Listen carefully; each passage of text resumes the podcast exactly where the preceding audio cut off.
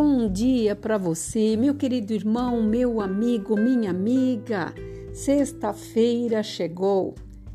Nós sabemos que no decorrer de todos os dias eu tenho falado que a segunda-feira é o melhor dia da semana para que você avalie, regularize, reorganize tudo aquilo que você teve que, que colocar em prática nos dias que se seguem. E quando chega a sexta-feira, nós temos que ter a sensação de missão cumprida porque afinal de contas o final de semana promete e nós temos outros ângulos para olhar, temos outros ângulos para vencer também e a vida tem que ser vivida, porque nós podemos dizer assim que nada passa de um sopro.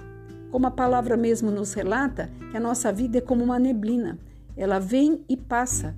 E muitas vezes nós não damos conta disso, nós nos achamos e temos muitas vezes a certeza porque conseguimos vencer algumas etapas na nossa vida que nós representamos algo.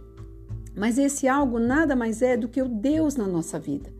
Porque uma das coisas que eu quero esclarecer para você, que ao longo dos meus anos eu tive que aprender que tudo que Deus faz é bom para nós, sejam eles dias bons ou sejam eles dias ruins, porque ele nunca saiu do controle. E muitas vezes nós temos que entender e aprender que quando está na mão dele, nós estamos bem. O duro é quando nós tomamos as nossas decisões em atrasar a caminhada, em fazer na força do nosso próprio braço, dizer que nós sabemos, que nós podemos e que nós chegamos. Nós não podemos nada e não chegamos a lugar nenhum. Eu pude ver nesses dias que eu fiquei com essa sensação de fraqueza pela intoxicação e tantas outras coisas que aconteceram, eu pude ver que nós não temos nada. Nós somos como uma folha ao vento. Então, que você nessa manhã reflita. Nessa sexta-feira, reflita sobre a semana, sobre tudo que passou, sobre quem você ofendeu, sobre quem você falou alguma coisa asperamente, com o que você faltou com o teu compromisso, porque você será cobrado. A palavra fala que todos nós daremos conta para tudo aquilo que nós temos que fazer e não fazemos. Nós não estamos aqui por, como qualquer coisa. Nós não somos qualquer coisa. Nós somos considerados filho de Deus. Quando você atenta para a palavra dele e a ordem que ele tem nos dado. E aqui no Salmo 14, versículo 2, 2 está dizendo assim: Do céu olha o Senhor para os filhos dos homens, para ver se há quem o entenda e se há alguém que o busque. Então, como que está a sua situação em buscar a Deus? Muitas vezes as coisas estão dando tão certas que você se esqueceu quem te deu a vida. Ou muitas vezes você está vivendo dias tão difíceis que você se esqueceu quem está no controle. De um lado ou de outro, tudo chama a Deus, tudo indica a Deus e ele atrai a nossa vida para ele. Por isso, as nossas emoções são respostas espontâneas, você sabia? Aos nossos acontecimentos.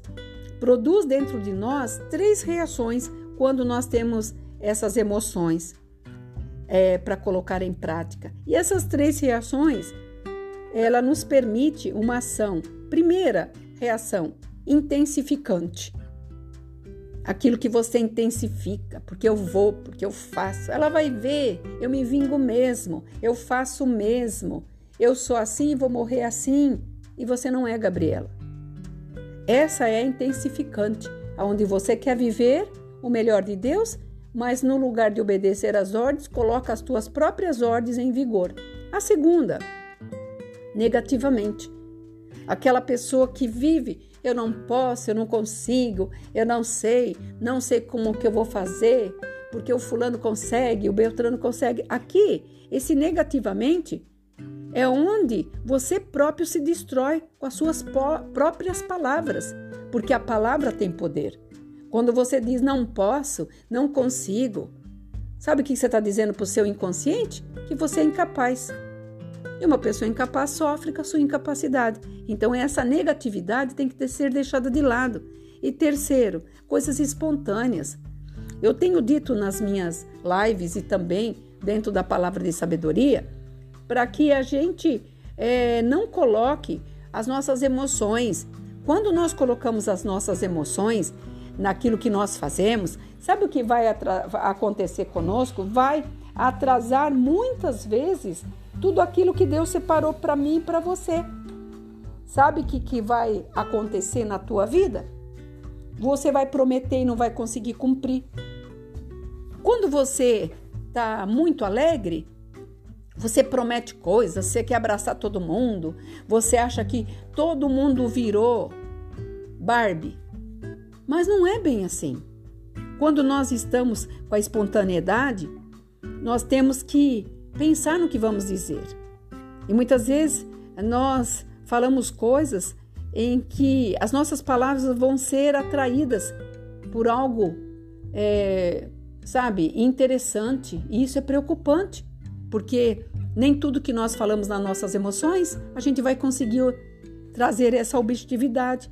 Por isso temos que reexaminar nossos pensamentos e não prometer nem quando você está triste, nem quando você está alegre. Então essas emoções espontâneas também traz o atraso.